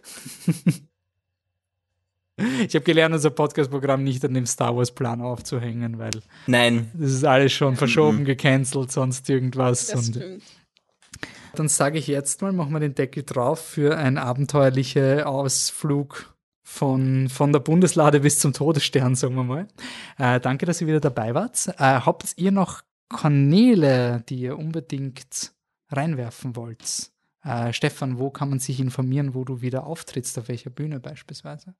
Also bei mir, also äh, jetzt nicht Star Wars bezogen und äh, nicht Podcast bezogen, findet man alle Infos auf meiner Homepage www.stefanofner.at. Alles, was mein künstlerisches Schaffen angeht. Und die äh, Austrian Garrison findet man natürlich wie immer auf www.501st-austria.at mit unseren nächsten Troops und wo wir so unterwegs sind und wo man sich das nächste Foto mit Vader holen kann. Ihr seid jetzt eh schon seit längerem auf Instagram, weil das ist ja, Ja. quasi ein Kanal, der wie geschaffen für die Five of First Genau, ist irgendwie. völlig richtig. Wir sind auf Instagram seit einem Jahr, glaube ich, mhm. irgendwie so. Also ja, genau, da kann man uns auch gerne auffällig folgen. Sehr gut. Franzi, bei dir? Ähm, mich findet man am besten auf Twitter at frau-grete ähm, und meine Artikel liest man bei futurezone.at. Was ist das Ärgste, was im Weltraum gerade passiert? Das Ärgste, was im Weltraum gerade passiert, am Donnerstag, ja, das, am das, 12. Das, Mai. Was ist wird, schon passiert? Ja, wird, kann ich leider jetzt nicht sagen, was da passiert ist, aber da wird was passieren mit einem schwarzen Loch. Bad shit crazy. Also wenn ihr den Podcast hört, ist schon längst passiert. Also wisst ja, ist ihr schon, eh, was ist, schon, ist schon dann lame. Äh, aber das Ärgste, was gerade passiert, und da, da wird es, glaube ich, gerade spannend, wenn der Podcast rauskommt, ist, äh, das James Webb Teleskop dürfte demnächst das erste richtige Bild senden. Kannst du kurz erklären, warum dieses Teleskop so toll ist? Weil es eine, ähm, es riesig ist und äh, Hubble sieht im ähm, sichtbaren Licht und im nahen Infrarotbereich und James Webb sieht im mittleren Infrarotbereich. Und das ist quasi James Licht, Webb, was wir mit den Augen schon gar nicht genau. sehen können. Und ja, genau. Die, also die, das ist einfach, es ist einfach riesig. Es ist ein riesiges Teleskop und einfach äh, riesiger als alle Teleskope, die wir bisher hochgeschickt haben. Und die ähm, Genauigkeit und die Schärfe, mit der wir ins All schauen können. Und nicht nur in die, in die Vergangenheit so weit weg, sondern auch auf Planeten in unserem eigenen Sonnensystem, wie oder Monde wie Titan oder ähm, den dritten Mond von Endor. Also wir ähm, könnten mit dem James Webb Teleskop sehen, wo der Todesstern hinfliegt, wenn er explodiert wenn er über dem Jupiter explodiert. Ja, aber das sehen wir von hier aus auch. Okay. Na gut. Dann machen wir keinen James. Aber prinzipiell, ja. Hätte das James Webb Teleskop Ray und Kylo geholfen, Exegol zu finden? Ja, aber da hätten sie dann wahrscheinlich auch erstmal ein paar Daten durchgehen müssen vorher. Das wäre doch ein Opening. Das wäre doch ein Ich stelle die zwei einfach mit einer Tasse Kaffee so in so einer Jogginghose sitzen da und gehen einfach Excel-Tabellen durch. Äh, das wäre so für, für drei bis vier Jahre. Episode 9 beginnt. Meanwhile, the Supreme Leader searches ja. for the Phantom Emperor und dann sieht man die Excel-Tabelle. Wie sie abgearbeitet. Epischer wird's nicht. Ja. Ja, das ist Reality. Aber vielleicht war diese Pyramide, die der Kylo gefunden hat, ja die SD-Karte, auf der das James Webb gespeichert. Who knows? Ähm, gut möglich, gut möglich. Mit allem, was ich über meinem Populärwissen von schwarzen Löchern weiß, ist, dass sie definitiv in die Vergangenheit führen. Also vielleicht ist es eine weit entfernte Galaxis vor langer Zeit it all makes sense. Absolut. Es kann gut sein, dass wir jetzt schon zum Zeitpunkt, äh, an dem ihr das hört, eine, ein, ein Tor zu einer anderen Dimension oder Zeit gefunden haben. Cause why not? Ja. Also. gut möglich. Na passt. Dann sage ich danke, dass ihr mitgemacht habt, wieder mal. Und ähm, wir bringen die Macht wieder ins Gleichgewicht, wenn der nächste äh, Podcast äh, ansteht. Und damit sage ich danke und bis zum nächsten Mal. Ciao. Ciao. Ciao und möge die Macht mit euch sein. Danke noch einmal Franzi und Stefan, dass sie immer wieder da sind, um die Macht im Podcast ins Gleichgewicht zu bringen. Äh, ich hoffe, es war nicht das letzte Mal, dass ihr ihre Stimmen gehört habt. Ähm, aber jetzt heißt es einmal ein Ende für die Kino der Sterne Retrospektive. Aber vorher gibt es noch ein kleines Snippet, bevor wir abschließende Gedanken haben, nämlich eine Anekdote, die ich während des Recherchierens dieser Serie entdeckt habe und die irgendwie so die gesamte Star Wars-Reihe umspannt und auch mit Indiana Jones zu tun hat. Wir haben in Episode 4 mit Julia Ritter über die Tatsache diskutiert, dass ähm, wir in einer Kunstwelt und auch in einer Realität, also in einer systematischen Welt leben, in der die Stimmen von Männern systematisch bevorzugt wurden und immer noch werden. Und das war der Hauptaufhänger unserer Birds of Prey Episode. Hört da gerne rein. Äh, die Birds of Prey Episode hatte auch den Fokus auf Marshall Lucas, die damalige, die Ehefrau von George Lucas, von der sich, äh, die sich 1983 haben sie sich scheiden lassen nach der Rückkehr Jedrit oder 1984.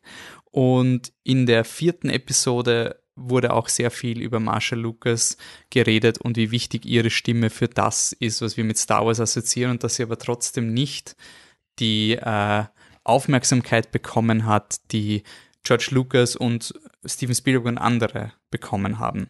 Und jetzt sind wir bei Episode 9, bei Indiana Jones und wie es das äh, Schicksal so will, gibt es auch bei Indiana Jones eine sehr, sehr spannende Marshall Lucas Episode, die auch ein bisschen so ein, ähm, ein Kapitel fortführt von der vierten Kinder der Sterne Episode, nämlich am Ende von Indiana Jones wird der die Bundeslade geöffnet, die Geister kommen, töten die Nazis und Indiana, Jones und Marion äh, haben die Augen zu und überleben. Danach ist, äh, sieht man, was Indiana Jones macht, alles gut. Es gab anscheinend ein Screening von diesem Film.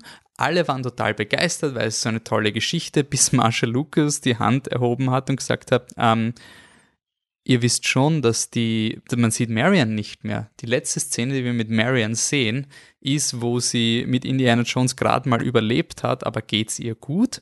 Und das war irgendwie so, so irgendwie so, so irgendwie so klar, dass die, der Raum voller Männer, die diesen Film schauen, an dieses Detail halt irgendwie nicht gedacht haben. Und deswegen gibt es eine Szene, die nachgedreht wurde, wo sich Indiana Jones noch einmal mit Marion trifft, rein um den Abschluss für diese Figur zu geben. Und das ist irgendwie echt so repräsentativ für warum diese Themen so extrem wichtig sind mit Repräsentation, weil ansonsten erzählen halt immer die gleiche Gruppe über ihre Gruppe Geschichten und ignorieren einfach das, was für andere Gruppen wichtig ist. Und ich finde das halt irgendwie so eine, eine nette Schlussanekdote, ähm, die einfach zeigt, wie wichtig das ist, dass wir auch, dass wir sowohl hinter als auch vor der Kamera unterschiedliche Personen brauchen und damit wir nicht in diesen Echokammern feststecken und wie schwer es aber auch für diese Personen ist, überhaupt Gehör zu finden. Und ja, das ist einfach diese, diese Schlussanekdote, die ich da jetzt ein bisschen sehe als äh, äh, umspannende Message von Kino der Sterne, aber ein, eine andere Message von Kino der Sterne, die mir auch ja auch wichtig ist, ist dieses äh, Feiern und, die Freude an Film zelebrieren und deswegen gibt es jetzt auch noch ein ganz kurzes Bigger Picture zusätzlich, obwohl wir das ja schon in der Episode abgehandelt haben. Wir haben es schon angerissen im Podcast, ähm, aber dadurch, dass es jetzt die letzte Folge ist, ist auch ein bisschen ein äh, Reflektieren und Sinieren doch hoffentlich erlaubt. Und die Frage, die sich im Bigger Picture immer gestellt hat, was jetzt diese Gesamtmessage ist. Und äh, wir haben das schon angeschnitten, da könnt ihr auch hören in Episode 2 von Kino der Sterne, ähm, dass das ähm, dieses die Furcht vor dem Tod und das Überwinden oder das Retten von Leben eine Thematik ist, die sich durch die ganze Reihe zieht, die auch in Rise of Skywalker ihre Erfüllung kriegt. Diese Interpretation könnt ihr in Episode 2 nachhören. Aber besonders im Hinblick auf Indiana Jones wollte ich noch ein ein letzt, einen letzten Quergedanken reinwerfen, nämlich das Wissen über früher. Denn einerseits kann man die Nostalgie natürlich ankreiden und sagen, es ist alles nur, ähm, schau mal, früher war alles besser. Aber wenn man es jetzt rein aus einer naiven Sicht oder einer optimistischen Sicht sieht, dann kann man in dieser neuen Trilogie, auch in Ryan Johnstons Werk in, in The Last Jedi, ist viel Thematik, dass sich Figuren mit dem Wissen von früher beschäftigen. Luke Skywalker zieht sich zurück auf eine Insel, die den Ursprung der Jedi-Ritter darstellen könnte. Ähm, Ray versucht herauszufinden, was mit Luke Skywalker passiert ist und die, der Krieg von Episode 4, 5, 6, aber auch 1 bis 3 informiert ähm, die gesamte neue Geschichte und gleichzeitig dieses Wissen weiterzugeben an Ray, damit die nächste Generation nicht den gleichen Fehler äh, begeht, schlägt sie auch in einer weiteren Form nieder, wo ich der Meinung bin, dass die neue Trilogie schon einen sehr schönen Baustein für die, für die Zukunft liefert, nämlich Luke Skywalker in Episode 4, 5, 6 hatte das Wissen von Meister Yoda, aber auf eine sehr limitierte Art. Und erst in dieser neuen Trilogie äh, hat man auch diese Artefakte wieder gesichert, dass einerseits nicht nur sich zurückerinnert an die Geschichte von Luke Skywalker, sondern man ist zurückgegangen zu den Ursprüngen der Jedi-Ritter. Diese Trilogie geht sowohl für die Sith als auch für die Jedi-Ritter zurück auf den äh, archaischen Urgrund. Einerseits wir haben äh, den die Insel, auf der Luke Skywalker sitzt, die scheinbar der erste Jedi-Tempel ist mit den ersten Büchern, als auch die Ruinen von Exegol, in der das, das Dunkle scheint noch immer den Ursprung hatte. Und durch dieses Erkennen der Wurzel und die Beseitigung dieses Grundproblemes äh, sorgt Ray im letzten Teil für Stabilität, bringt aber auch quasi das Wissen endlich wieder in die moderne Welt. Ein Wissen, das wir brauchen, um weiterzumachen und das finde ich irgendwie auch sehr schön, wenn man da bedenkt, wie ähm, Episode 4, 5, 6 gestartet haben mit einer Geschichte über Luke Skywalker. Man wusste nicht, was vorher passiert ist, was die Ursprungsgeschichte war. Das hat George Lucas mit Episode 1, 2, 3 erklärt. So eine Art äh, Rückblick. Und dieses Wissen der Vergangenheit wird weit, wird ausgegraben von der nächsten Generation in Episode 7, 8, 9 um schließlich gegen das Dunkle verwendet zu werden. Und die Artefakte sind quasi nicht nur ein, ein Schlüssel, den man sucht, sondern bringen wirklich eine Bereicherung des Verständnisses der Hauptdarstellenden. Und somit hat Ray auch eine, eine sehr wichtige äh, Rolle einer Chronistin, die versucht, dieses Wissen nicht verloren gehen zu lassen. Denn wenn das Wissen verloren geht, sind wir in Episode 4, wo niemand mehr von den Jedi-Rittern weiß oder darüber redet, wo die neue Generation sich das Wissen auf mühevollste Weise erarbeiten muss. Und das ist eines der schönen Dinge, dass wir als Menschen in der Lage sind, Chroniken zu führen und diese weiterzugeben. Sei es durch die Geschichten, die wir erzählen, die Nostalgie, die uns vielleicht auch hilft, alte Weisheiten weiter zu transportieren aber ich sehe das auch als eine sehr, diese Synergie, die am Ende der äh, Filmreihe passiert. Und ja, mit diesem Gedanken äh, beenden wir Kino der Sterne. Äh, es hat irrsinnig Spaß gemacht. Äh, ich danke auch für die ganzen Rückmeldungen, die wir bekommen haben. Es hat extrem viel Input für mich gegeben als Star Wars-Fan. Ähm, und ja, damit ist es jetzt mal vorbei. Aber die Idee von Kino der Sterne, ich habe es eingangs schon äh, angedeutet, lebt natürlich im Podcast weiter. In unserem regulären Podcast-Programm werden wir uns das ebenfalls als Vorbild nehmen. Was interpretieren wir an Filmen rein? Wie können wir interessante Kontraste erzeugen? Und ich hoffe, dass ihr das auch gerne hört, äh, dass man, wenn man Flip the Truck hört, dass man sich wirklich einfach nur freut herauszufinden, uh, welche Querverbindungen finden wir heraus und wie bereichert Film unser Leben und wie bereichern wir durch Filme unsere Diskussionen. Ich lade euch ein, im nächsten Podcast mit uns darüber zu äh, diskutieren. Everything Everywhere All at Once ist dort am Programm. Und jetzt heißt es Abschied nehmen von Star Wars. Äh, diese Retrospektive wurde aus dem Boden geholt in einer Zeit, in der das Kino geschlossen war. Und wir wollten einfach etwas zu euch bringen, einen Content, der jetzt nicht abhängig war von, uh, was spielt's denn gerade im Kino, weil es eine sehr, sehr unsichere Zeit war. Soll nicht heißen, dass die jetzigen Zeiten nicht unsicher sind, soll nur heißen, dass wir jetzt wieder über Filme reden können und somit diese Retrospektive vorerst beendet wird. Ihr könnt natürlich schreiben, dass ihr mehr Star Wars wollt. Einfach per E-Mail contact at flipthetruck.com. Wir sind auf Facebook, Instagram, Twitter, überall Flip the Truck, außer auf Twitter, flip-truck. Wir sind noch nicht auf TikTok. Wenn ihr auf TikTok seid und meint, wir versäumen was, dann müsst ihr es uns sagen. Damit ein Ende für Kino der Sterne nach über einem Jahr, neun Folgen und damit heißt es nur mehr Danke zu sagen an euch, die ihr die Folgen gehört habt, das Programm weiterhin unterstützt. Der Podcast ist von euch, also der, der Podcast lebt durch euch, indem ihr ihn weiterempfehlt, indem ihr mit uns diskutiert, aber natürlich auch wegen der extrem tollen und unterschiedlichen Gäste, die wir im Programm begrüßen durften. Und deswegen gibt es jetzt noch ein Roundabout, wo ich Danke sage an Star Wars-Fan Patrick Tauber, Episode 1, American Graffiti. Die Leiter des Flash Filmfest, den künstlerischen Leiter des Flash Filmfestivals, Markus Kreuschnick, Episode 2, Friedhof der Kuscheltiere.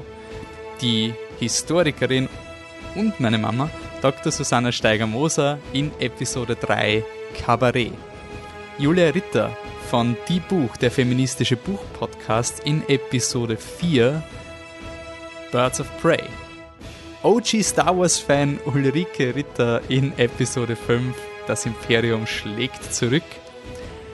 Annemarie Darek von Flip the Truck und Dramaturgin Ines Häufler in Episode 6 Prinzessin Mononoke Patrick Rammer von Flip the Truck in Episode 7 Weiß. Christoph Huber vom Filmmuseum in Episode 8 Rashomon. Journalistin Franzi Bechtold und Schauspieler und Pfeiffer First Member Stefan Ofner in Episode 9 Indiana Jones. Danke, dass ihr dabei wart und ein Schlussdankeschön an David Müller und Alina Dragomir für das Komponieren des epischen Kino der Sterne-Themes, das ihr hier im Hintergrund hört. Danke fürs Zuhören. Äh, man hört sich beim nächsten Podcast und bis zum nächsten Mal. Möge die Macht mit euch sein.